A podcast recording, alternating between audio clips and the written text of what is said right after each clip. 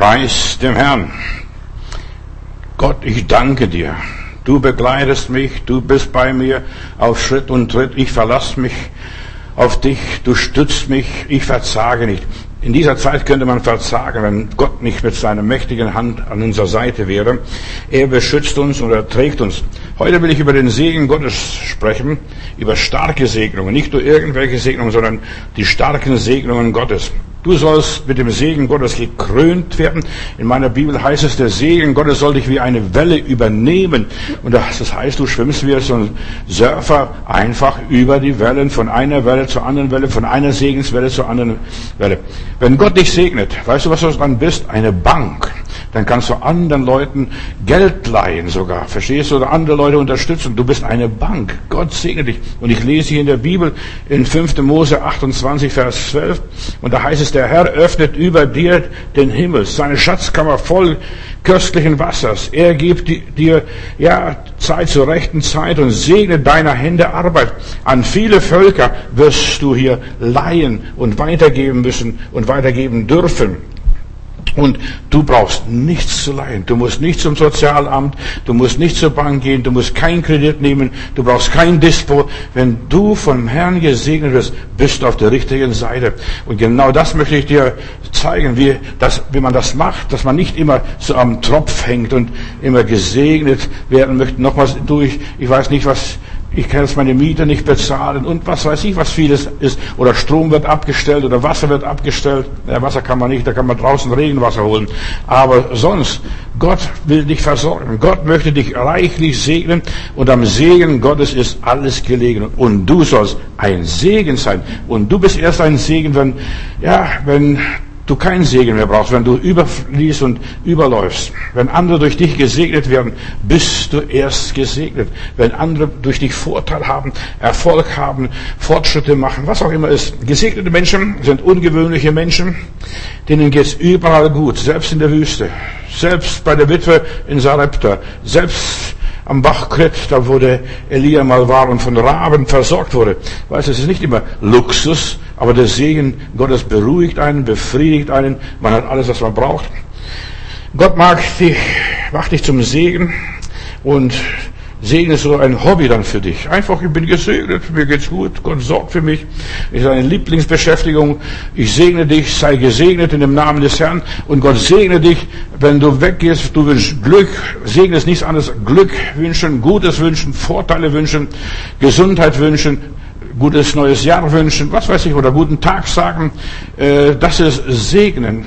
Viele Menschen wissen nicht, was Segnen ist, aber wir wollen hier miteinander lernen. Segnen ist einfach dass du positiv eingestellt bist und jemand ermutigst. Segen ist einfach Ermutigung. Und Gott will uns zuerst mal ermutigen, damit wir anderen Menschen Glück wünschen können, Segen wünschen können, Gutes wünschen können, Gesundheit wünschen können. Aber es muss zuerst mal selber gut gehen. Gott will, dass du extravagant bist, etwas Besonderes in seinen Augen, dass du jeden Tag einfach weißt, ich bin von Gott behütet, werde von Gott getragen, Gott sorgt für mich, er macht so viel Gutes an mir jeden Tag. Das merke ich gar nicht mal, verstehst du? Er versorgt mich mit allem, was ich brauche und er drückt immer den Stempel drauf. Halleluja. Immer den Stempel des Segens auf mein Leben. Ich bin gestempelt. Wieder gesegnet, wieder von vorne ganz anfangen, wieder kannst du weitermachen. Gott bestätigt durch sein Siegel, durch seinen Segen bestätigt er uns und nichts entgeht unserem Gott. Also Gott weiß, wo du bist und wie es dir geht und wo du Sorge und Kummer hast. Und er sagt, fürchte dich nicht, vertraue mir. Jetzt auch in dieser Zeit von Corona, die Menschen haben Angst, jetzt kommt die Impfung, aber das wird nicht funktionieren. Ich habe gerade in den Nachrichten gehört, ein Mediziner sagt, wir werden noch zehn Jahre uns mit Corona rumplagen müssen. Das wird nicht so schnell verschwinden, denn wir haben schon AIDS, bei AIDS-Virus ist noch nicht verschwunden bis heute und das sind schon seit 1990 plagen sich die Menschen mit dem AIDS-Virus und haben immer noch keinen Impfstoff, richtigen Impfstoff ge gefunden damit. Also am Segen Gottes ist alles gelegen. Wenn Gott dich gesund macht, wenn Gott dein Immunsystem stärkt, wenn Gott uns, ja, ermutigt, die Angst nimmt, dann brauchen wir nicht. So viele Leute sterben nicht von Corona, sondern die sterben aus Angst vor Corona. Da sind ganz die alten Leute, Leute, niemand besucht mich, niemand kommt zu mir, meine Enkelchen oder was weiß ich, meine Oma, äh, die lassen mich, sie lassen mich alle in Stich. Gott möge uns nicht in Stich lassen. Er sagt, ich bin bei dir alle Tage bis an der Weltende. Vater und Mutter können dich verlassen. Der Staat kann dich verlassen. Aber Gott sagt, ich werde dich nicht verlassen. Das ist Segen. Gott will dich segnen. Er möchte dich in der Stadt segnen, so wenn ich die Bibel aufmerksam lese. Er will dich auf dem Feld segnen, auf deinem Acker, in deinem Garten, deinem Schrebergarten will Gott dich segnen, dass du sogar durch deinen Schrebergarten die halbe Gemeinde versorgst. Verstehst du? Das alles ist möglich, wenn der liebe Gott dich segnet. Gott segne dich in der Küche. Gott segne dich am Schreibtisch. Gott segne dich in der Fabrik, am Fließband, wenn du Akkord arbeitest, egal was. Gott segne dich, wenn du unterwegs bist. Gott segnet uns. Das halte ich fest, wo Gott dich segnet. Sogar bei Krankheit segnet Gott. Verstehst du, dass die Krankheit zum Segen wird? Dass, dass du, ja, vielleicht befreit wirst, kommst aus der Sache raus. Werner Heukelbach, dieser Evangelist, der so viel für den Herrn Jesus getan hat. Der war Eisenbahn, hat Blutvergiftung gehabt, durch ein Spiegel ein Spiegel zerbrochen in seiner Tasche und dann kam Quecksilber in sein Blut und von da wurde er arbeitslos und lies mal seine Geschichte. Da beschreibt er ganz klipp und klar, wie Gott ihn geführt hat. Zuerst war er so frustriert, Herr, ich kann nicht mehr arbeiten, ich bin jetzt Frührentner, damals war es was Schlimmes, Frührentner zu sein, ich bin jetzt ein Invalide und gerade dadurch, dass er so mit Gott haderte und zweifelte, dann hat der Herr zu ihm gesagt, diene doch mir arbeite für mich. Und dann hat die Radioarbeit angefangen. Gerade du brauchst Jesus. Und hat, ach, was weiß ich, was er in Deutschland gemacht hat. Er war ein Prediger für Deutschland. Er hat Deutschland erweckt. Und so macht Gott manchmal. Sogar Krankheit kann zum Segen werden. Ich bete nicht darum, dass Herr segne mich mit Krankheit, aber Gott benutzt auch Umstände und Ereignisse und so weiter. Gott kann unsere Gesundheit segnen. Alles kann er segnen. Und dass wir in Wohlstand sind und dass wir sogar in Not noch so viel haben, dass wir noch andere Leute beschenken dürfen. Dass Gott unser Brot vermehrt, das ist Segen. Wir haben hier einen Bruder mal gehabt, der hier in den Kriegsjahren äh, Prediger war in Berlin, der wollte Berlin nochmal sehen in seinen alten Tagen und der hat dann in der Friedrichstraße eine Gemeinde gehabt und dann hat er mir gezeigt, wo er früher gedient, in Hitlers Zeit gearbeitet hat und, und, und. Und dann sagt er, in den Kriegsjahren, da kamen Besuche aus Umland hier nach Berlin und dann seine Gärtner, die hat gesagt, du, komm zu mir. Und dann sagt er, die wusste nicht, dass wir gar nicht so viel zum Essen haben.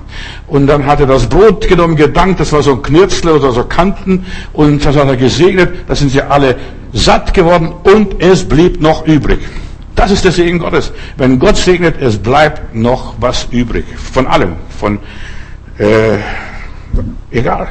Egal was passiert, von Krankheit, Gesundheit, vom Wohlstand und was weiß ich. Gott segnet uns in Verfolgungen, in Bedrängnissen. Gott segnet uns in Zeiten des Friedens.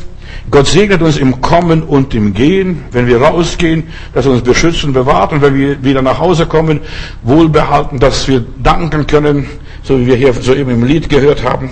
Gott segnet in deinem Auto, auf der Straße, als Fußgänger, dass du bewahrt wirst und nicht überfallen wirst von irgendeinem Räuber oder Terroristen. Gott ist der uns segnet. Am Segen Gottes ist alles gelegen. Wenn wenn Gott dich nicht segnet, dann brauchst du auch keine Versicherung. Verstehst du? Das nützt sowieso nicht. Das hilft nicht und es bringt auch nicht weiter.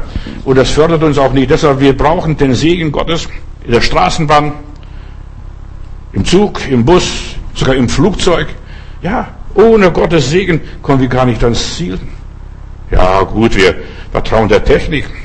Gott möchte dich segnen und dass du vom Segen berauscht bist. Verstehst du? Betrunken, verstehst du? Deine Augen sind gläsern. Die Bibel sagt, seht, all das, die Segnungen Gottes, sie sollen dich überholen. Die die Fahrt abschneiden, vor dir herfahren, dass alles gesegnet ist, frei gemacht ist. Verstehst? Du musst nur noch mitfliegen in der Aerodynamik Gottes. Ein paar Gedanken zu den Bedingungen. Wie segnet Gott mich? Zuerst halte seine Gebote. Nicht, dass in der Bibel ist. In der Bibel sind nur viele Gebote.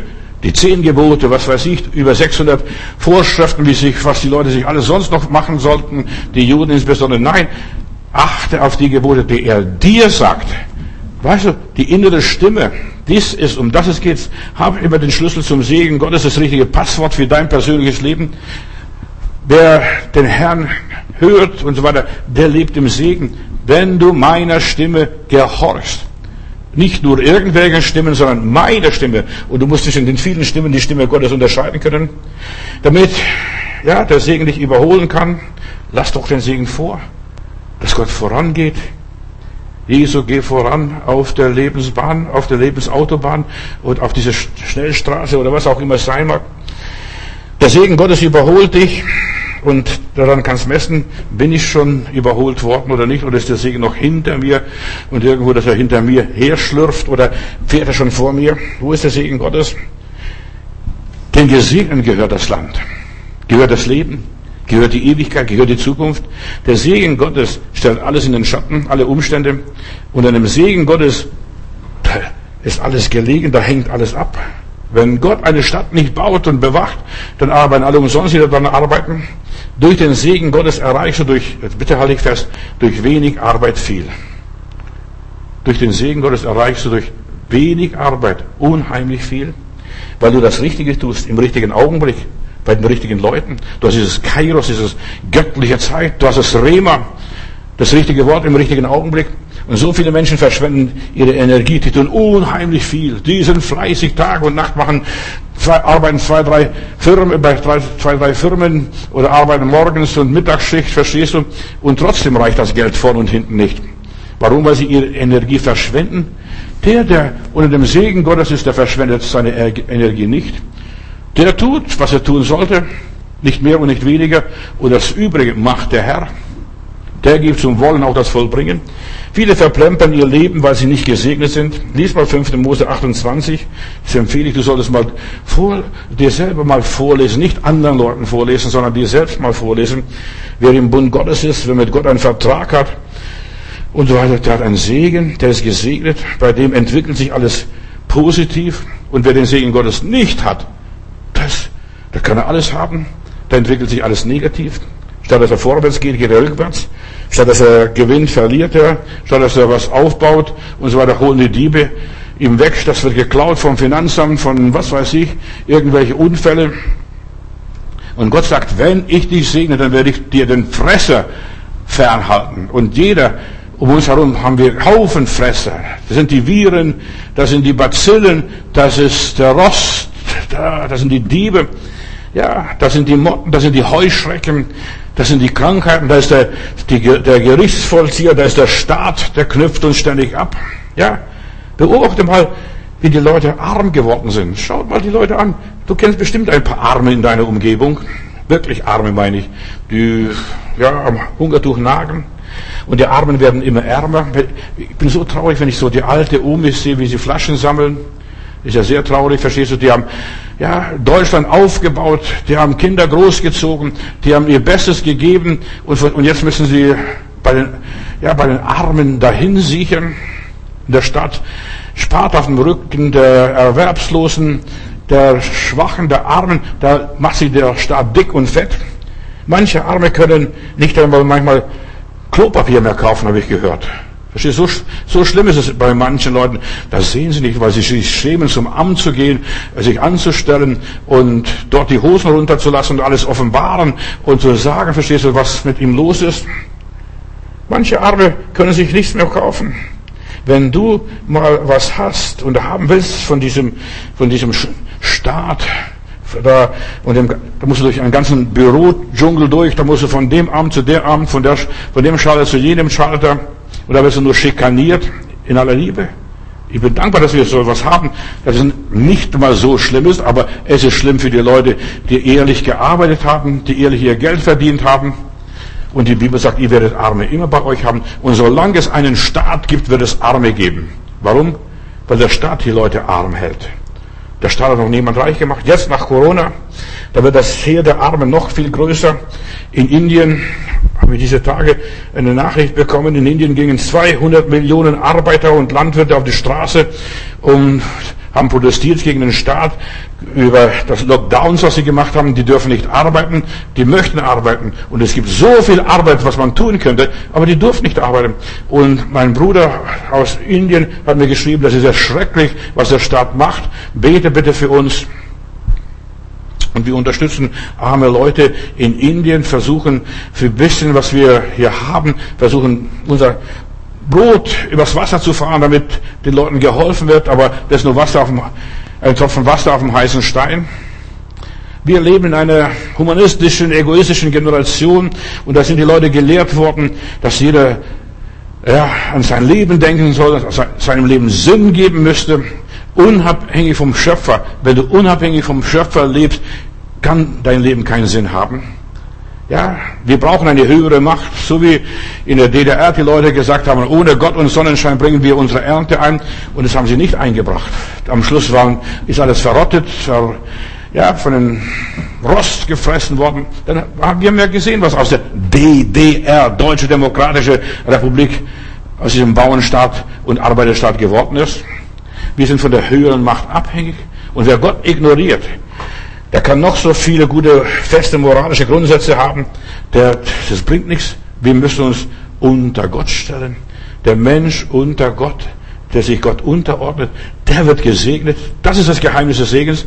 Unterordnet dich Gott und dann widerstehe dem Teufel. Dann kämpfe gegen das Negative, gegen das Böse. Wir müssen uns unter einer höheren Macht stellen, aber Gott ist tot. Das haben die Leute gepredigt in der Sowjetunion, in der DDR und alle anderen Länder, die von diesem Geist, von diesem Dämon besetzt waren. Du kannst noch so viel Sinn im Leben haben, noch so viele Ziele haben und so weiter. Wenn Gott nicht mit dir ist, kannst du es nicht verwirklichen. Du kommst auf keinen grünen Zweig. Deshalb, es nützt nicht, Sinn im Leben zu haben, suchen Sinn im Leben. Das ist alles für die Katz und Käse. Wenn du nicht in Verantwortung vor Gott lebst, einem Schöpfer, der dich gemacht hat, und so weiter, dann wirst du selbst nicht einmal ein Krümel Brot finden und wirst nicht überleben. Wenn du unter Gott lebst, dann kannst du das sinnloseste Leben leben. Ich sag dir jetzt mal, das sinnloseste Leben, Leben ein Faulpelz sein und doch bist du reich gesegnet. Denn der Herr gibt den Seinen im Schlaf. Das ist die Bibel. Der Herr gibt den Seinen im Schlaf. Denk nur an diesen armen Lazarus. Hunde leckten seine Wunden. Er hatte keinen Arzt und keine gute Medizin. Er lebte vom Abfall des reichen Mannes. Und was passiert? Am Schluss lacht er. Er ist in Abrahams Schoß. Dem geht es blendend.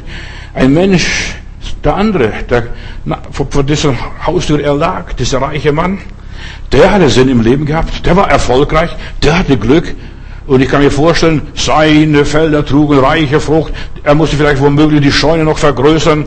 Ja, und er hat alles gehabt, was hier auf Erden gab. Er kleidete sich in Purpur und lebte herrliche Tage, steht in meiner Bibel. Und was passiert am Schluss? Er ist in der Leere, hat nichts. Ich leide Pein. Du siehst, die Rollen werden vertauscht in der Ewigkeit, im anderen Leben, im Jenseits. Und er wird vor dem Nicht stehen, dieser reiche Mann, und dem Schaden an seiner Seele. Deshalb sagt Jesus, wir sollen etwas tun, dass wir nicht nur die Welt gewinnen wollen, etwas von, aus der Welt herausholen. Nein, wir sollen auch Nutzen für unsere Seele haben. Viele Menschen leben umsonst und vergeblich. Für die wäre es besser gewesen, die wären nie geboren. Wäre es viel besser gewesen. Denn ein Mensch ohne Beziehung zu seinem Schöpfer kann noch so viel Sinn haben, kann studiert haben, kann gebildet sein, kann Geld haben, kann Erfolg haben, aber der ist ein elender, armer Tropf, nur, als, nur nebenbei. Ja, der kann da vielleicht hier mit diesem Leben was anfangen können, aber unterm Strich nachher steht, Thema verfehlt. Das Thema verfehlt. Er endet in der Hoffnungslosigkeit, endet in der Depression und womöglich im Selbstmord. Es reicht nicht aus, sich nur mit dem Leben zu beschäftigen, hier gute Tage sehen. Und von diesem reichen Mann heißt es, und er sah gute Tage, lebte herrliche Tage, jeden Tag, jeder Tag war schöner als der Tag vorher. Und dann, ich leide Pein. Und ich habe noch fünf Brüder. Bitte. Abraham, hilf mir. Ja, wir sind für Gott geschaffen und zu Gott geschaffen und wir sind von Gott abhängig. Wenn wir nicht mit Gott zusammenleben, und Lazarus heißt übersetzt, der Gott vertraute. Lazarus vertraute Gott und er sagte, es ist egal, ich bin jetzt ein armer Hund und Hunde lecken meine Wunden. Äh, mir geht's nicht gut, aber ich werde besser haben. Der Tag X wird kommen, wo wir dir, wo ich eine andere Rolle bekomme.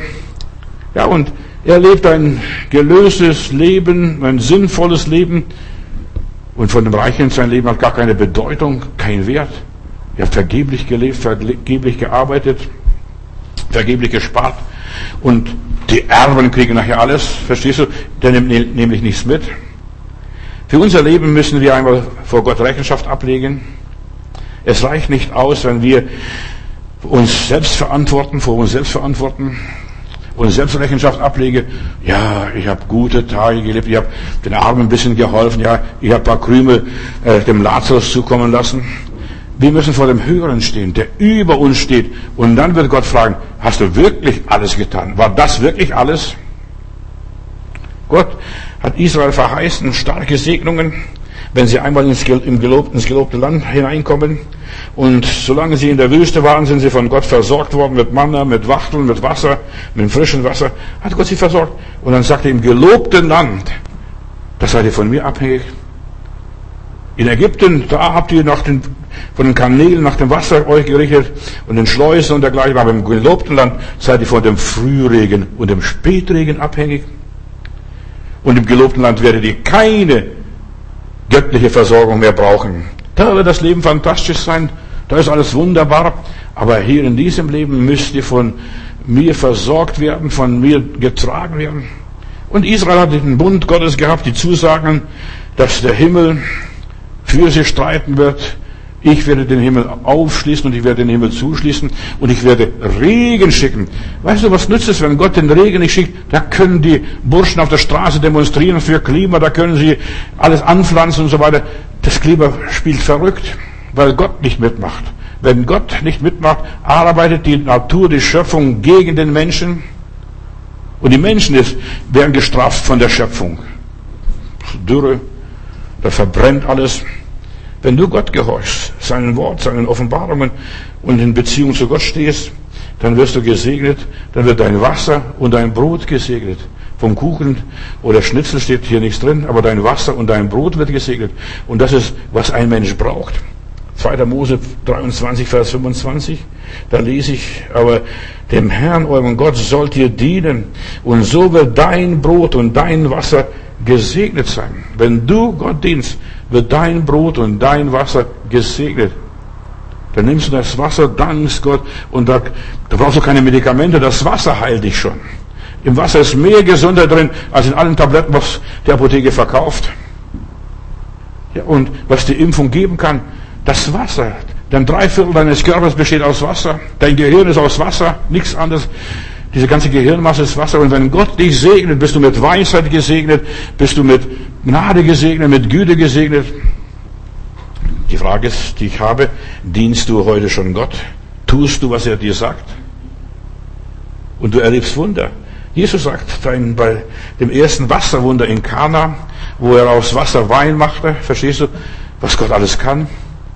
Ja, das ist besonders, für mich ist nichts besonders aus Wasser, dass da Wein geworden ist, aber er sagt, was, Maria hat gesagt, was er euch sagt, das tut.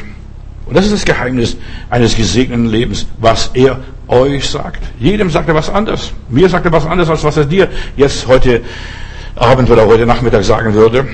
Viele wollen sich selbst verwirklichen. Schau doch diese Leute an, die positiv denken, die sich selbst verwirklichen wollen und, und, und.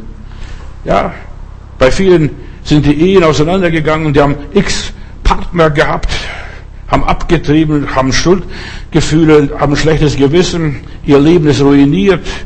Viele sind in Drogen und Alkohol verfallen, haben ihr Geld verloren, verspielt und alles mögliche, versoffen und verfressen. Andere sind zum Hartz IV hier bei uns gelandet, andere sitzen im Gefängnis, andere sind todkrank. Schau, wie es geht. Ist der Segen Gottes mit uns oder nicht? Weißt du, du kannst arm sein. Gott hat nichts gegen äh, die Situation. Du bist arm, vielleicht unter ja, schlechtem Stern geboren. Deine Eltern waren Faulpelze, die haben nicht gesorgt, denn die, der Segen der Eltern baut der Kinder Häuser, aber deine Eltern haben das verpennt, sie haben selbst nichts besser gewusst. Deshalb bist du heute vielleicht arm, aber du kannst dich aufrappeln. Und das Evangelium ist, das ist die Botschaft, die ich predige, ist das Evangelium, dass, er, dass du sozial aufsteigst, dass du gesegnet wirst, dass es dir besser geht. Du wirst kein Millionär vielleicht. Und doch, vielleicht kannst du von einem Tellerwäscher zum Millionär werden. Das ist alles möglich, wenn Gott dich segnet. Aber nicht immer ist es nötig, dass du so, so ein reicher Kerl bist, ein Milliardär. Ich werde am Sonntag noch sprechen, wie Gott einen segnet von der Rebecca. Nur nebenbei, Gott kann treue Menschen doppelt, dreifach, vierfach segnen, dass sie sich multiplizieren. So, in Haggai Kapitel 1 ab Vers 5, da lese ich, da spricht der Herr, achte dort darauf, wie es euch geht. Fang an, dein Leben anzuschauen. Schau nicht die anderen Leute, richte nicht die anderen. Die Bibel sagt, wer sich selbst richtet, der ist richtig, der steht richtig, der wird gesegnet. Und dann heißt es, schaut, wie es euch geht. Ihr seht viel und bringt wenig ein. Ihr esst und werdet doch nicht satt. Ihr trinkt und ihr bleibt doch immer durstig. Ihr kleidet euch und ihr werdet nicht warm. Das wärmt nicht. Und wer Geld verdient, der legt es in einen löchrigen Beutel. So spricht der Herr, achte darauf, wie es euch geht. Achte mal dein, dein Leben, beobachte dein Leben im Spiegel Gottes, im Wort Gottes. Wie geht es dir?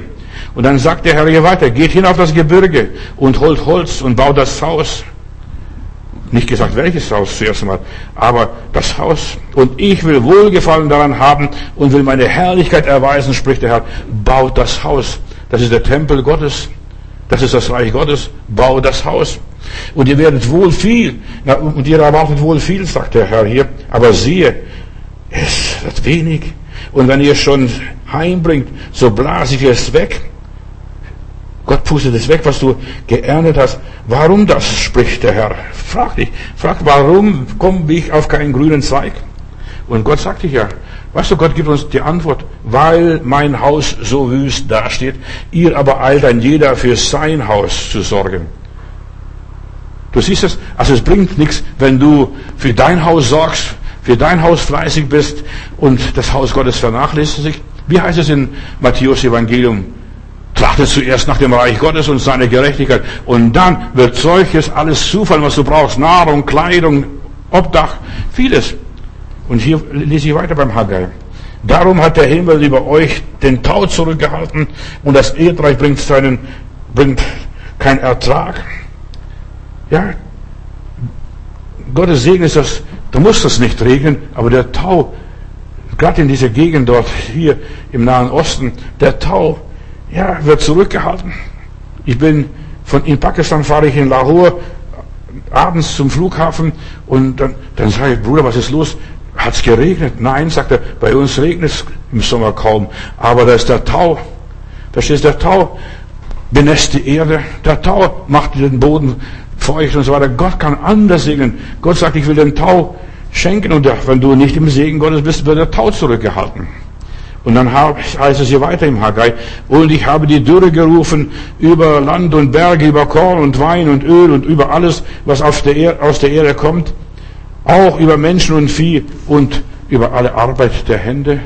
Ich habe die Dürre gerufen. Wie ist es bei dir?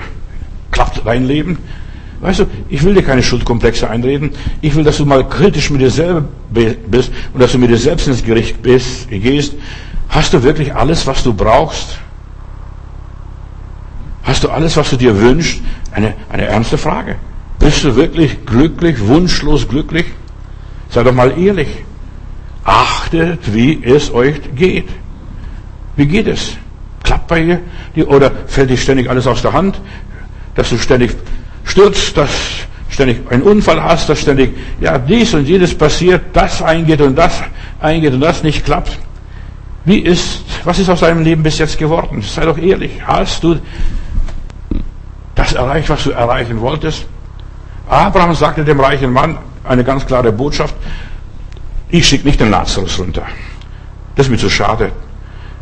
Der, die, deine fünf Brüder, die haben Moses und die Propheten, lass sie dieselben hören. Du hast die Bibel, du hast Moses und die Propheten, das Alte und das Neue Testament. Und sie sollen dieses hören und nicht nur hören, sondern tun, damit sie nicht dorthin kommen, wo der reiche Mann jetzt ist, wo er Pein leidet. Du kannst gesegnet werden, wenn du auf die Worte Gottes eingehst, aufs Rema und auf Logos. Das sind die Worte Gottes, die du empfängst. Das ist inspirierte Wort im richtigen Augenblick dass der Herr plötzlich sagt, jetzt mach das und dies. Und dann werden die, werden Menschen, ja, plötzlich Erfolg haben. Und dann werden sie positive Karriere machen. Vielleicht werden sie nicht Doktor, Doktor und Professor, aber was sie werden, da werden sie glücklich sein, die werden zufrieden sein.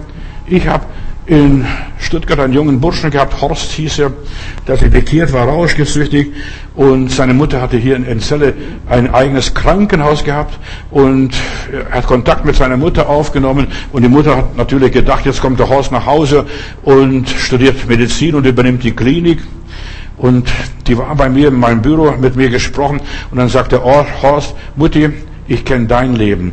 Weißt du, du bist geschieden, du bist einsam, du hast nur noch einen großen Hund und so weiter, aber du bist unglücklich. Ich habe Jesus gefunden.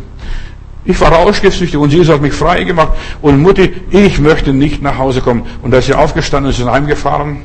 Und weißt was der Horst ist? Oder was er dann gemacht hat? Der Horst hat dann geheiratet, hat zwei Kinder und ist Postbote in Leonberg gewesen. Das war der Horst. Verstehst du? Ich bin glücklich. Ich muss keine Klinik haben. Ich muss kein Doktor sein, obwohl ich das alles haben könnte. Ich möchte glücklich sein in der frischen Luft. Das war so sein Motto. Er wollte in der frischen Luft sein. Du hast ein langes Leben. Wenn du die Worte Gottes tust und lebst nach den Gesetzen Gottes, wirst du ein langes Leben haben. Du sollst Vater und Mutter ehren, steht in der Bibel. Das ist ein Wort Gottes. Und wenn du Vater und Mutter ehrst, dann wirst du lange im Lande bleiben. Das ist das einzige Gebot, was Verheißung hat. Alle anderen Gebote haben keine Verheißungen. Die sind nur für die zwischenmenschliche Beziehung da. Aber Vater und Mutter ehren, auf dass dir gut geht und du lange lebst. Warum viele ihr Leben kaputt gemacht haben, weil sie auf die Eltern nicht gehört haben. Was will der Alte oder die Alte? Verstehst du, aber die Alten haben Erfahrung gehabt. Und die wollten dir helfen, die wollten dir zur Seite stehen, die wollten dich ermutigen, aber du hast es in den Wind geschlagen und jetzt hast du den Salat. Und wenn du auf die Worte Gottes hörst, dann wirst du Gutes ernten. Das, was man sieht, das wird man ernten. Auch viele Christen. Weißt du, wenn ich dann die Christen anschaue, ich bin unbarmherzig und ich werde auch sein, Gott hat mich abgebrüht. Weißt du, so viele Christen, die wollen nur so ganz schnell gesund werden, ganz schnell irgendwie Erfolg haben, ganz schnell Millionäre werden und so weiter, aber sie sind nicht bereit, den Preis zu bezahlen. Weißt du, und, und, und ich kümmere mich nicht. Auch viele Christen, solche Namenschristen, Scheinchristen, Scheinheilige, so lieben Heilandsleute, die sind krank, sind gebrechlich und wenn ich genau anschaue, sie sind religiös, sie sind fromm, sie sind halbe Pharisäer. Sie richten andere Leute. Und da fängt es schon an, sie tun nicht das, was die Bibel gesagt hat. Sie richten, oh, die Dicke, die Fette, der Große, der, was weiß ich, sie schauen auf die Leute runter und mit dem Finger und sie verdammen andere und dann wundern sie sich, wenn sie verdammt werden. Viele Christen vergeben nicht den anderen, die sollen schon längst vergeben, die sind verkracht mit der halben Welt. Und sie werden den Folterknechten übergeben, steht in meiner Bibel. Ja, sie tun nicht, was Gott sagt. Und deshalb sind viele, viele Kirchenchristen krank, gebrechlich, ärmlich, siechen dahin. Sie sind stolz und eingebildet. Du glaubst gar nicht, wie manche Christen eingebildet sind. Ja, ich, ich bin in Ordnung. Vergiss es. Da ist niemand, der Gutes tut, nicht ein einziger in der Christenheit. Ja. Und wenn wir so demütig werden und so weiter, dann werden wir von Gott gesegnet. Oder andere Christen, warum Gott viele Christen nicht segnet und nicht segnen will und nicht segnen kann, selbst wenn es wollte und könnte. Sie laufen fremden Göttern nach. Da verehren sie den Superstar und jenen Superstar und dann verehren sie den Pastor und jenen Pastor. Was weiß ich, die Gemeinde und die reden nur noch von irdischen Dingen. Die Partei. Ja, sie sind Götzendiener. Es gibt keine Götter und Götzen, aber es gibt Götzendiener. Was ist aus deinem Leben bis jetzt geworden? Sei doch mal ganz ehrlich. Frag dich, frag dich vor dem Herrn selber mal in einer Nachtstunde protestiere nicht gegen mich und rebelliere nicht, sondern sag, Herr, was ist aus meinem Leben geworden? Wer richtig ehrlich an Gott glaubt, denn wie Gott es geht, meine Lieben, der das Kreuz Jesu annimmt, sein Kreuz annimmt, demütig ist und bescheiden ist, der wird gesegnet. In der Bibel heißt es, lese ich hier, dem Herrn, eurem Gott sollt ihr dienen und so wird dein Brot oder euer Brot und euer Wasser gesegnet sein. Du wirst starke Segnungen erleben und erfahren bekommen. Und wie ein Magnet wirst du die Segnungen anziehen, wenn Gott in dir ist. Denn wenn Gott in dir ist, du wirst, ja, wunderbare Dinge erleben. Wenn das Reich Gottes an erster Stelle in deinem Leben ist, wenn die Prioritäten stimmen, dann wird dir alles zufliegen. So viel kannst du gar nicht gebrauchen. Ich hatte jetzt mal in Kreuzberg vor Jahren, als ich dort anfing, in der Friedrichstraße einen Bruder. Oh Gott, oh Gott, der war so gesegnet, der war so in der Herrlichkeit Gottes. Dann betet er, das erste, dieses Gebet habe ich mir so gemerkt. Oh Gott, hör auf zu segnen, ich verkraft es nicht mehr. Wann war das zum letzten Mal, wo du so zu Gott geschrien hast, Gott, du segnest mich so stark, ich verkraft es nicht, ich kann das alles gar nicht verarbeiten, ich weiß gar nicht, wo ich das alles einordnen soll.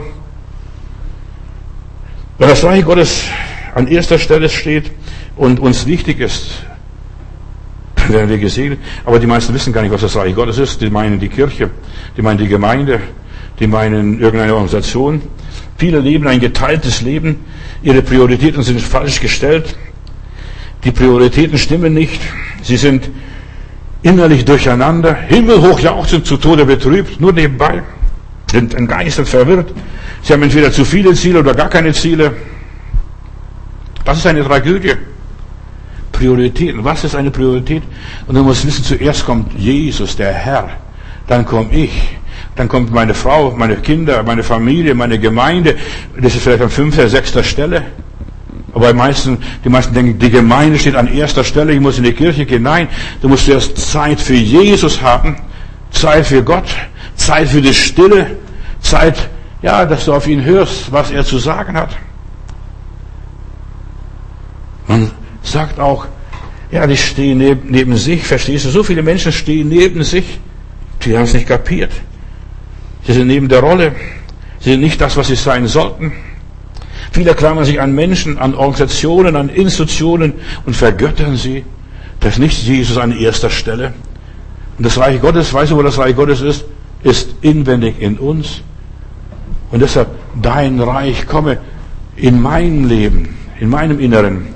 Und dann wundern sich die Leute, wenn sie nicht geistlich vorwärts kommen, nicht gesegnet werden, wenn es ihnen nicht gut geht, sich nicht gut fühlen, wenn ihr Immunsystem gestört ist. Die Bibel sagt klipp und klar, die Leute, diese, vor allem die frommen Leute, nicht die Heiden, die Heiden kannst du ganz vergessen, über die Heiden rede ich nicht und die interessieren mich auch nicht viel. Sie machen sich löcherige Brunnen, die kein Wasser geben. Mich aber, die lebendige Quelle, verlassen sie. Und so viele Christen haben löcherige Brunnen, sind sogar sehr tief, aber die haben kein Wasser. Und Jesus lehrte immer wieder, die oberste Priorität im Leben ist das Reich Gottes. Das Reich Gottes, der Himmel, die Ewigkeit, der Vater, der Sohn und der Heilige Geist. Zu Martha, nur als Beispiel, sagte Jesus, als, als sie da ihre Schwester verklagen wollte, Martha, Martha, du machst dir so viel Mühe. Du, du putzelst für mich, du backst für mich, du kochst für mich, du machst alles für mich. Und dir fehlt etwas. Eins ist Not. Eins ist Not. Oder zum reichen Jüngling sagt er, nachdem er sich vor Jesus vorstellt und sagt, schau Heiland, ich halte die Gebote von Anfang an. Ehre Vater und Mutter, das war eines der großen Gebote im Judentum. Ja, ich habe meine Eltern geehrt, ich habe das Haus nicht verkauft, seitdem mein Vater, meine Mutter tot sind. Ich habe das Haus behalten. Und dann sagte Herr Jesus, eins fehlt dir noch. Eins fehlt noch. Verkaufe alles, was du hast und gib den Armen und du wirst einen Schatz im Himmel haben. Und er ging traurig davon. Warum manche Christen nicht glücklich sind, weil ihnen das eine fehlt und sie das eine nicht machen, was sie machen sollten. Mit solchen Worten lenkte Jesus die Betonung auf das, was im Leben an erster Stelle stehen sollte. David, wenn ich so diesen David anschaue, David hatte die richtigen Prioritäten, auch wenn er Schlitzohr war, ein Lausbub war, verstehst du? Aber er hatte richtige Prioritäten. Eines erbitte ich, begehre ich, Herr, eines möchte ich haben, Psalm 27, Vers 4. Eines hätte ich so gerne, dass ich in deinem Hause bleiben könnte mein Leben lang. Ja, im Hause Gottes, in der Gegenwart Gottes und so weiter, dass ich schauen könnte, die schönen Gottesdienste des Herrn in seinem Tempel. Eines erbitte ich nur. Damals hatten sie noch keinen Tempel, verstehst du? Aber er redet schon vom Tempel. Wo sind heute solche Menschen, die im Haus Gottes bleiben wollen, egal, lebendig oder tot? Wo sind die Menschen, die ja in der Gemeinde bleiben möchten, bei Jesus bleiben möchten, am Weinstock bleiben möchten?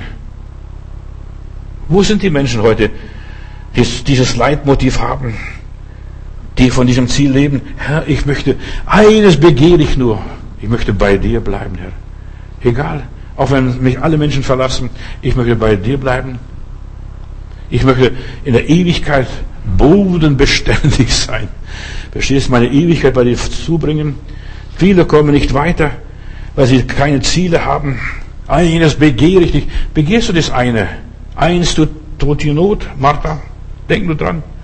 Die Prioritäten im Leben bei vielen Menschen, bei vielen Christen, lieben Heilandsleuten, ist falsch gesetzt. Immer weniger Leute verstehen den Sinn des Lebens. Sie leben in der Dunkelheit. Oh, sie grapschen da, da und sie fechten in der Luft, machen da Luftstreiche. Ihnen fehlt das Licht des Lebens. Sie sind umgeben von Menschen, die selbst nicht wissen, wohin sie gehen sollen, die selbst keine Orientierung haben, die selbst nur Materialisten sind. Schau doch die vielen Prediger, die aus Amerika kamen, die den Wohlstand gepredigt haben, die sind alles nur Materialisten gewesen, in aller Liebe. Die haben vom Heiland erzählt, aber letztendlich haben sie gewirtschaftet in ihre eigene Tasche. Ich habe sogar Leute bei mir in Heilbronn in der Gemeinde gehabt, da hält der Prediger, der Evangelist die Botschaft und dann guckt er sich die Leute, aha, der ist gut angezogen, das sieht auch so stattlich aus und so weiter. Dann geht er auf diese Leute zu und dann sagt, du, ich habe ein Geschäft für dich. Und dann hat er die Leute für MW, so für Geschirr und was weiß ich, geworben, angeworben. Und dann, ich war so enttäuscht, habe gesagt, auf der einen Seite predigen sie das Evangelium und dann werben sie die Leute fürs Geschäft. Du könntest reich werden. Und dann sogar mein eigener Bruder, also leiblicher Bruder, ist da auf diesem Leim reingegangen und hat, ja, dann hat er eine Vorführung bei ihm zu Hause gemacht und mein Bruder hat es erzählt. Ja, Pelzmantel, Auto, Haus, Eigentumswohnung und was weiß ich alles. Das kannst du haben, wenn du hier mitmachst. Das ist die Versuchung Satans pur, was Jesus erlebt hat in der Wüste. Das ist eine materialistische Versuchung. Weißt du, und dann wundert man sich, wenn dann die Leute pleite gehen. Ich habe einen anderen lieben Bruder auch in Heilbronn gehabt, der auch auf solche Leute auf den Leim gegangen sind. Dann hat er sich Motoröle gekauft. Also das, das Auto fährt viel länger, wenn du dieses und jenes Motoröl hast. Von uns ein spezielles Öl. Der hat die ganze Garage voll gehabt mit diesem Öl und ist nicht losgeworden. Verstehst du, ist so drauf sitzen geblieben nur Geschäft zu machen. Nein, der Heiland kam nicht, um dass wir Geschäfte machen. Er sorgt sich um die Seele und nicht um Corona und sonst irgendetwas anderes. Weißt der Heiland will uns nichts verkaufen. Er will uns den Himmel bringen. Den Segen Gottes. Und wenn du den Segen Gottes hast, dann kannst du sogar mit Wasser fahren. Und Wasserstoff. Vielleicht ist, vielleicht ist er Triebkraft der Zukunft. Nicht nur Elektrik. Wasserstoff, verstehst du? Aber du siehst, was die Leute sind. Die Leute, denen fehlt das, der Sinn des Lebens. Sie umgeben sich mit Menschen, die selbst Materialisten sind, selbst noch Suchende sind, selbst noch nicht gefunden haben, selbst vielleicht vom Heil, vom Evangelium nichts verstehen, weil sie nicht den Weg des Kreuzes gehen. Es sind lauter Verwirrte beieinander, die keinen Durchblick haben. Und Gott sagt uns schonungslos die Wahrheit. Ja, und wir ignorieren oft und wir wundern uns, warum werde ich nicht gesegnet? Was mache ich falsch? Die fragen ständig, was sie, was sie falsch machen. Und wenn du denen sagst, was sie falsch machen, dann legen sie gleich auf. Die Worte Jesu, jetzt bitte, pass auf, die Worte Jesu verletzen und beleidigen uns. Grundsätzlich, die Worte Jesu sind schonungslos. Ja, er, er beleidigt uns. Und er sagt, ihr werdet euch alle an mir ärgern. Wollt ihr auch weggehen? Ihr werdet euch alle an mir ärgern. Ja, was bei uns noch verletzt und beleidigt werden kann, das will der Herr Jesus noch beleidigen und verletzen, uns kränken. Das, er sagt uns Ungehörtes, Unerhörtes. Verstehst du, sagt, verlass alles, verkaufe alles, was du hast und gibst den Armen. Dann sagen die Jünger, ja, wer kann überhaupt noch selig werden hier? Wer kann noch selig werden? Er sagt uns immer Dinge, was uns ärgert, was uns auf die Palme bringt, was uns nervt, immer wieder das Gleiche. Kann er das nicht lassen? Aber er will, dass wir gesegnet werden. Und wir sollen aufhören, uns aufzuregen. Aber bei den meisten, da wurmt es. Er sagt immer das Gleiche. Da, nichts Gutes mehr zu verkündigen. Und dann platzen sie und dann gehen sie in eine andere Gemeinde. Aber da werden sie noch unglücklicher. Dann kommen sie im Rollstuhl dann nachher und kommen bei uns die Treppe nicht mehr hoch. Ja, das, sowas gibt es. Ich weiß, wovon ich spreche. Bei Jesus müssen wir unheimlich viel schlucken. Wir möchten gesegnet werden. Wir möchten in den Himmel kommen. Wir möchten das Reich Gottes erfassen und begreifen. Aber wer das nicht kann, wer nicht auch unangenehme Sachen schlucken kann, was er euch sagt, das tut, der bleibt nicht bei ihm, der hält bei ihm nicht aus. Ja, schau doch, ja, Wasser schöpfen. So viel Wasser müssen wir in diese dummen Krüge füllen. Und das soll Wein werden? Vergiss es doch, verstehst du? Beim Heiland kannst du vieles nicht erklären. Wer Jesus richtig nachfolgt, nur nebenbei, der wird verletzt, der wird ruiniert, der wird zerbrochen. Ich predige hier ein anderes Evangelium als die Wohlstandsevangelisten. Der wird verlassen, der wird gekränkt, der wird versucht, der wird angefochten und der wird jeden Tag getötet. So oft kannst du gar nicht sterben. Jeden Tag getötet, gekreuzigt. Jesus sagt, so wie mein Vater mich gesandt hat, so sende ich euch wie Schafe mitten unter die Wölfe. Also kein angenehmes Leben, aber ein gesegnetes Leben. Und dann steht das Schäfchen da, ich habe gesiegt, ich habe den Wolf davon gejagt, ich habe meine Zähne gezeigt, ich war widerstandsfähig. In Offenbarung Kapitel 3, Vers 17, da lese ich hier und folgende Verse, wenn du sagst, ich brauche nichts, dann weißt du nicht, dass du bist blind, nackt, bloß und jämmerlich. Und dann sagt der Heiland, ich rate dir, dass du Augensalbe bei mir kaufst, damit du sehen mögest. Und dann sagt er weiter, wer Ohren hat zu hören, der höre, was der Geist den Gemeinden sagt, den Gläubigen sagt. Nicht du dem Pastor, sondern den Gläubigen. Der Heilige Geist will zu jedem einzelnen Gläubigen reden. Wenn du mit dir selbst, selbst zufrieden bist, dann bist du nicht auf der Wellenlänge Gottes. Dann bist du noch blind, jämmerlich und bloß. Wenn du selbst zufrieden bist, oh ja, ich habe ja alles. Du sagst, ich brauche nichts. Ich habe schon alles hinter mir, habe alles erlebt. Ich bin mit allen Wassern gewaschen, habe alles erlebt. Und dann sagt Jesus, eins tut die Not, das Wichtigste fehlt. Liebe Schwester, lieber Bruder, eines fehlt. Was ist das Wichtigste? Damit du die starken Segnungen Gottes erlebst, in Lukas Kapitel 10, Vers 38 und folgende Verse, da lese ich von dieser Tante Martha, sehr viel Mühe und so weiter, und dann beklagt sie sich, meine Schwester, die hockt nur da und lauscht dem Worten Jesu, ja, sagt ihr, sie soll mir helfen. Und da heißt es hier, und sie trat herzu und sprach, Herr, fragst du nicht danach, dass mich meine Schwester lässt hier allein dienen? Sag ihr doch. Weißt du, und das sind so viele Leute, sag doch ihr. Und dann beten sie, lieber Heiland, zeigt meiner Schwester, dass sie mir, mir helfen sollte. Zeigt meine Schwester und meinem Bruder, was weiß ich. Sag ihr doch, dass sie mir helfen sollten. Und der Herr sprach zu ihr, Martha, Martha, Du hast viel Sorge und Mühe, aber eins ist Not. Maria, puh, Maria hat das gute Teil erwählt und das soll nicht von ihr genommen werden. Aber Martha, eins ist Not. Mei, oh mei, oh mei. Lieber Heiland, was sagst du denn da? Die Schwester ist doch so fleißig. Die, die versorgt die ganze Jüngerschaft, verstehst du, die halbe Gemeinde. Es mag eine Menge guter Dinge zu tun gegeben haben, was sie tatsächlich tat. Und die war notwendig und unbedingt nötig. Aber das ist nicht das Wichtigste. Jesus bekräftigt hier, worauf es wirklich ankommt, was notwendig war. Und das war dieses eine. Jesus und seine Jünger waren nach Bethanien gekommen. Martha nahm sie freudig auf. Also sie war eine glückliche, gesegnete Frau. Sie nahmen die Jünger freudig auf. Kommt rein zu mir bleibt bei mir alle und so weiter. Und sie geht gleich schnurstracks in die Küche zum Kühlschrank und macht was zum Essen bereit. Und währenddessen begann Jesus zu den Anwesenden zu predigen. Und als Martha herausfand, meine Schwester faulenzt, die macht nichts. Die sitzt nur da und will nur zuhören, anstatt mir zu helfen, mir zu helfen.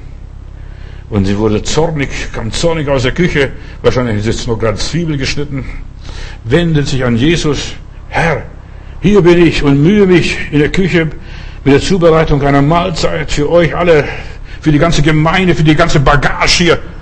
Und, und, und, und, und du sagst zu meiner Schwester nicht, ich muss das alles allein machen. Sag ihr, dass sie aufstehen soll und mir helfen soll. Sagt sie ihr. Weißt du, wir wollen, dass Jesus, ja, die anderen unterweist, wir bitten zu, ja, und unserer Überraschung hat Jesus die Martha selbst zurechtgewiesen. Sie und nicht Maria war im Unrecht. Sie, sie hatte Jesus das Reich Gottes nicht an erster Stelle. Jesus hätte gern gefastet, hat schon, der kann, konnte fasten, der hat schon mal 40 Tage gefastet und durchgehalten und war nicht verhungert. Martha wurde ja, für irgendetwas Sündiges ja, nicht angesprochen, was sie falsch macht. Nein, du machst dir so viel Mühe, das ist ja was Positives. Du hast doch so viel Sorgen um uns, dass wir gut fühlen, dass wir gesund sind und so weiter. Du guckst wahrscheinlich vegan. Sie hatte Jesus doch freudig in ihr Haus aufgenommen und die Arbeit, die sie in der Küche tat, war ja nicht für sie selbst, sondern für die Jünger, für die Gemeinde, für die Christen damals. Martha, sie ist ein Bild für das heutige Christentum. Der Herr schaut das Herz an, schaut nicht den Fleiß, die Schürze, verstehst du, dass sie so fleißig dient. Sie hat Jesus in ihr Haus aufgenommen, aber nicht in ihr Herz. Nur nebenbei. Ja, sie war in selbstloser Weise bestrebt, anderen Menschen zu dienen. Sie war humanistisch. Das sind viele Christen. Doch trotz ihres Eifers tadelt Jesus sie. Was hat sie falsch gemacht? Was hat die Frau falsch gemacht? Eins fehlt die Not hier. Und hier sind vier Worte. Eins aber ist Not.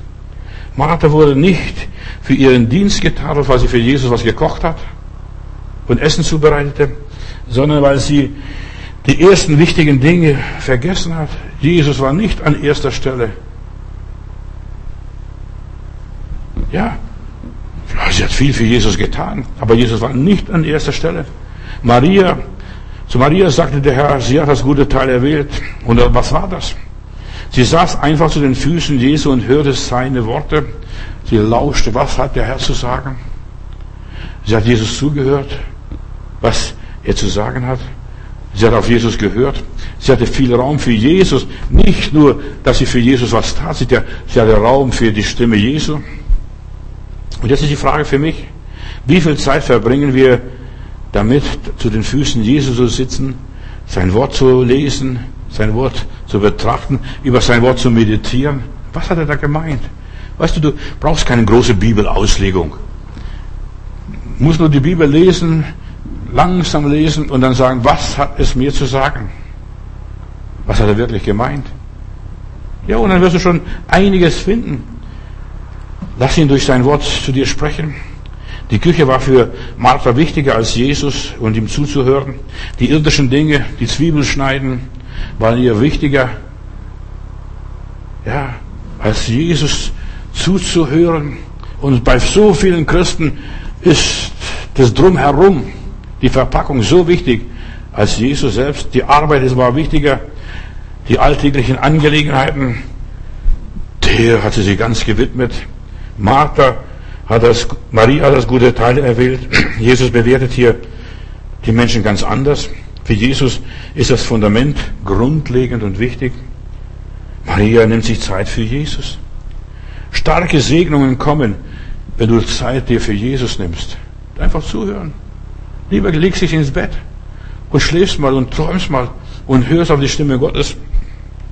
Seine Gegenwart war ihr wichtiger als irgendwas Perfektes, dass alles aufgeräumt ist, überall Staub geputzt wurde. Ja. Bei Gott ist die Liebe das Wichtigste. Wichtiger als die Ordnung. Lieber mag vielleicht deine Wohnung Messi-Wohnung sein, aber das ist Jesus das Zentrum. Und das Wichtigste. Ohne Liebe, da bröckelt alles. Ohne Liebe vergeht, ver, ja, vergeht alles. Und Gott fordert uns nicht, blind alles zu glauben, prüft alles. Aber er, er will, dass er der wichtigste Nummer eins ist in unserem Leben. Gott kommt zuerst, bevor wir aktiv werden, bevor wir loslaufen und uns für ihn einsetzen. Wir müssen zuerst mal mit Gott übereinstimmen, uns Gott unterordnen, uns guten Morgen, Herr Jesus sagen oder guten Tag oder Jesus ähnlicher werden, ihn verstehen. Es gibt so wenig Jesus versteht, die Jesus verstehen, die ihm zuhören. Und dann erst hat unser Leben eine Grundlage und ein Fundament. Und dann können wir erst weiter bauen und weiter in die Küche gehen. Aber die Mann hat keine Zeit gehabt. Die, weiß, die hat Jesus aufgenommen, aber die weiß gar nicht, um was es geht hier. Was da, was da geschieht. Jesus begann seinen Dienst mit den Worten, es steht geschrieben. Es steht geschrieben. Ja, es steht geschrieben. Bei Jesus wurde alles vom Wort her bestimmt und bekräftigt. Darum ist das Hören so wichtig, nicht nur das Sehen oder unsere Aktionen und Aktivitäten. Ja, bei Gott ist das Allerwichtigste, dass wir uns Zeit für ihn nehmen. Suchet mich, so werdet ihr leben. Suchet mich. Einfach Gott suchen. Das war die Forderung an Israel. Höre Israel. Und damit beginnt der ganze Gottesdienst. Höre Israel. Höre Gemeinde. Und in der Sendschreiben heißt es siebenmal. Siebenmal. Wer Ohren hat, der höre. Zieh mal dein, dein Ohrläppchen. Hast du Ohren? Du solltest hören, was er zu sagen hat. Wir können vor lauter Arbeiten, Verpflichtungen und Treffen, Gottesdiensten und Aktionen lernen und studieren, das Wichtigste im Leben übersehen und vergessen. Gottes Forderung ist, höre Israel, höre Gemeinde, was der Geist zu sagen hat. Wir dienen Gott, wenn wir auf ihn hören. Das ist der wahre Gottesdienst. Hören, was er uns sagt. Von ihm empfangen wir die Aufträge und die Aufgaben und die Dienste. Sonst arbeiten wir für die falsche Firma, dienen fremden Herren und dann wundern uns, wo ist mein Zahltag? Ich habe doch so fleißig gearbeitet. Nur wer Gott richtig dient, der wird gesegnet. Nur der hat Segen und Fülle und Überfluss. Nur den lässt Gott nicht den Stich. Nur den versorgt der Herr auch hier materiell, der einfach für Gott dient. Ich bin da gelegen und ungelegen, zur Zeit und zur Unzeit, ob es das Wetter passt oder nicht passt. Ja, Gott ist nur da, wenn ich da bin. Nur als Beispiel. Der Gottesdienst hängt nicht von mir. Nicht, dass ihr falsch versteht, sondern es ist so wichtig, dass, dass ich da bin, wo der Herr ist. Wo Gott die Menschen segnet. Und so viele Menschen sind nicht gesegnet, weil sie nicht an dem Ort sind, wo der Segen stattfindet. Ist Gott an erster Stelle in deinem Leben? Das merkst du am allerbesten, wenn du krank wirst. Den Arzt rufen, der Arzt soll schnell kommen, verstehst du? Anstatt dass wir die Ältesten rufen, den Pastor rufen, Gläubige rufen, komm, betet mit mir. Ich weiß nicht, was mit mir los ist, aber da, da klappert's was, da knirscht was, was weiß ich. Betet mit mir. Und Gott verdammt einen König mal in der Bibel, weil er zuerst die Ärzte suchte und nicht den Herrn. Wir sollen zuerst den Herrn fragen, den Herrn suchen und dann gehen wir zum Arzt, zum Professor oder was weiß ich wohin. Oder in den Wald und gehen in Urlaub. Ja, aber zuerst müssen wir an Gott uns wenden. Und das ist ein Zeichen. Wer ist an erster Stelle in meinem Leben? Wenn du Probleme hast, gehst du gleich auf die Knie. Bevor du eine Entscheidung triffst, mit wem gibst du dich ab? Wen befragst du zuerst? David befragte den Herrn ständig. Und das war sein, das wo Gott ihn gesegnet hat, auch wenn er ein Lump war. Entschuldigung. Aber er hat immer den Herrn befragt, bevor er etwas unternommen hat, bevor er irgendwo hinging.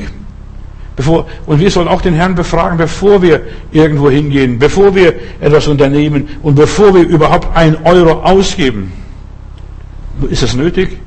Sollte ich das? Herr, was willst du? Soll ich da und dort spenden. Was glaubst du, wie viele Spendenaufrufe du jetzt vor Weihnachten bekommst? Da kriegst du eine Zahlkarte beigelegt und dort kriegst du eine Zahlkarte beigelegt und dann schreiben sie, wir brauchen, weißt du, ist alles so knapp.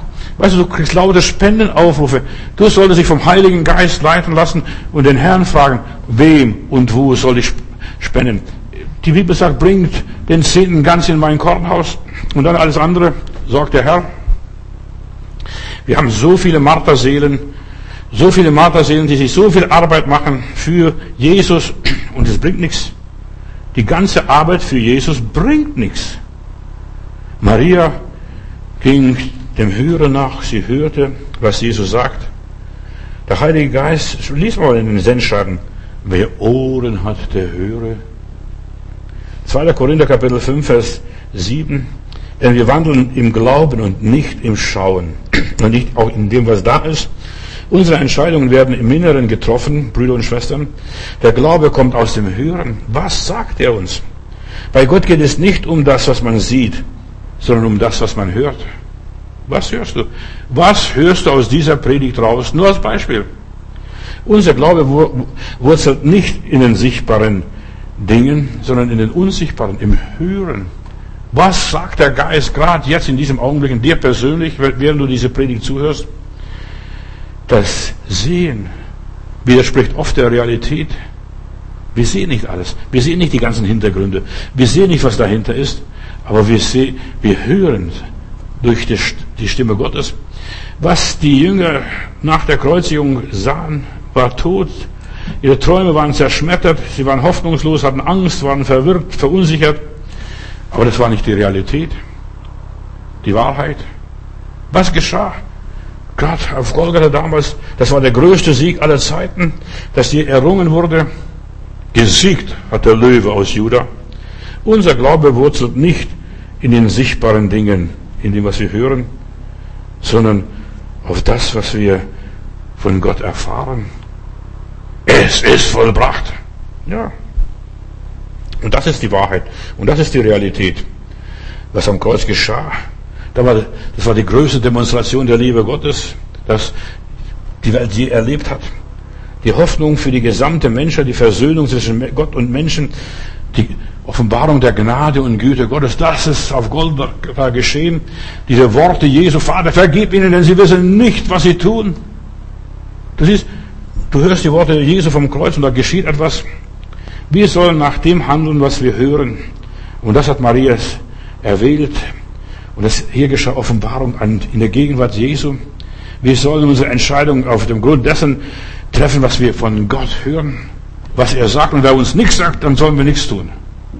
Aber wenn er uns was sagt, wir sollen es so nennen, wie wir es hören, wie Gott es gesagt hat, wie Gott es offenbart hat. Und wir sollten glauben, was wir hören. Hören heißt ja glauben letztendlich. Du kannst nicht glauben, wenn du nichts hörst. Du kannst noch so viel Gutes tun, noch so anständig sein. Ja, wie dieser reiche Mann. Ja, sie haben Moses und die Propheten. Lass doch dieselben, diese, deine fünf Brüder hören. Wenn sie die nicht hören, werden sie denen auch nicht glauben, wenn ein Toter auferstehen würde. Oder wenn ein Zeichen oder Wunder geschehen würde, gerade vor ihnen. Ja, Maria hörte und sie handelte anschließend nach dem, was sie gehört hat. Martha Sie wollte nur das hören, was sie hören wollte, aber nicht das, was Jesus sagen wollte. Nur nebenbei. Sie wollte ein Lob hören, Marie, Martha. Ach, du fleißiges Mädel. Verstehst du? Oh, du machst dir so viel Mühe. Ja, das hat sie gehört. Aber dir fehlt etwas. Sie wollte Anerkennung, sie wollte die Aufmerksamkeit. Sie hatte Minderwertigkeitskomplexe.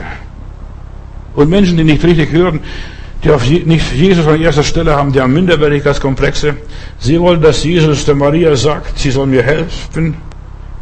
Sie wollte Maria durch Jesus kontrollieren, beherrschen. Sie wollte, dass Jesus der Maria sagt, was sie tun sollte. Aber er hat es nicht gesagt. Ja. Im Gegenteil, er hat einfach weitergeführt. Doch statt, dass er diese Maria zurechtweist und korrigiert und zusammenstaucht, staucht er die liebe Schwester zusammen. Es ist wichtig zu erfahren, was Gott über dich denkt. Möchtest du wissen, was Gott über dich denkt? Geh ins Gebet. Frag den Herrn. Herr, zeig mir deinen Willen, was für mich persönlich wichtig ist, worauf es ankommt. Dein Wort sollte Priorität, Bedeutung und Vorrang, Vorzug in meinem Leben haben. Und Jesus sagt, wer mir dienen wird, den wird auch mein Vater ehren. Und wenn der Vater im Himmel jemand ehrt, der ist gesegnet, der sagt, da kannst machen, was du willst, der ist auf der Segenswelle.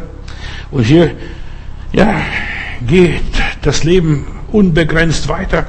Das diesseitige Leben, das jenseitige Leben, Gott ist mit uns und für uns. Hier ist Brot und Wasser und Wein sogar. Hier ist Erfolg und Wohlstand, Gesundheit und Lebensfreude. Ja, hier ist der Himmel offen. Ich werde die Fenster des Himmels auftun und den Segen herabschütten, was das immer ist vom Malachi-Brief. Oft haben am Ende gescheiterte Christen wie Lazarus im irdischen Leben ein scheinbar ja, armseliges Leben, aber sie haben eine tiefe Gottesbeziehung gehabt. Und sie haben den Segen, den wahren Segen in ihrem Leben. Und jetzt haben sie die Rollen vertauscht. Jetzt, ja, sie sehen das, was sie geglaubt haben. Lazarus sieht, ach, es ist Herrlichkeit, mit Gott zu gehen, ihm zu vertrauen. Und hat sich gelohnt, im Leben Gott treu zu sein, einfach auf den Herrn zu warten, dem Herrn zu dienen. Vertiefe deine Gottesbeziehung. Gott lässt sich nicht lumpen. Niemand dient Gott vergeblich und umsonst. Halleluja. Du sollst starke Segnungen in deinem Leben erleben, wenn du bedroht wirst, innen und äußerlich. Du solltest wissen, Gott ist mit mir. Und dass Gott mit uns wäre und was kann gegen uns sein? Nix. Gott lässt sich nicht schenken. Vater im Himmel, ich danke dir, dass wir wissen, du reichst uns aus wenn wir dich haben, so kann die Welt von uns aus vergehen. Und Herr Jesus, lass mich und uns alle hier miteinander lernen von der Maria, die das gute Teil erwählt hat. Hilf uns, dass wir hören, was der Geist der Gemeinde, den Gläubigen, den Christen, auch durch Corona und durch die ganzen Umstände, durch die ganzen Lockdowns und so weiter zu sagen hat. Herr, du hast uns was zu sagen. Unsere Zukunft liegt im Segen und ja, dass, wenn wir gesegnet sind, gegen den Gesegneten ist kein Kraut gewachsen. Niemand kann den Segen zerstören. Der Segen geht weiter. Aber so viele Menschen sind nicht gesegnet. Sie sind nur materialistisch und irdisch und sie haben keine Ahnung, was der Segen ist. Herr, hilf, dass meine Brüder und Schwestern erkennen, der Gesegnete ist auf dem Land gesegnet, in der Stadt gesegnet, im Dorf gesegnet, äh, in der Einsamkeit gesegnet. Egal in welcher Position er ist, er ist ein Gesegneter Gottes. Und eines Tages wird die Stimme erklingen vom Himmel, kommt her, ihr Gesegneten des Herrn. Herr, wir möchten alle zu diesen Gesegneten Gottes gehören. Amen.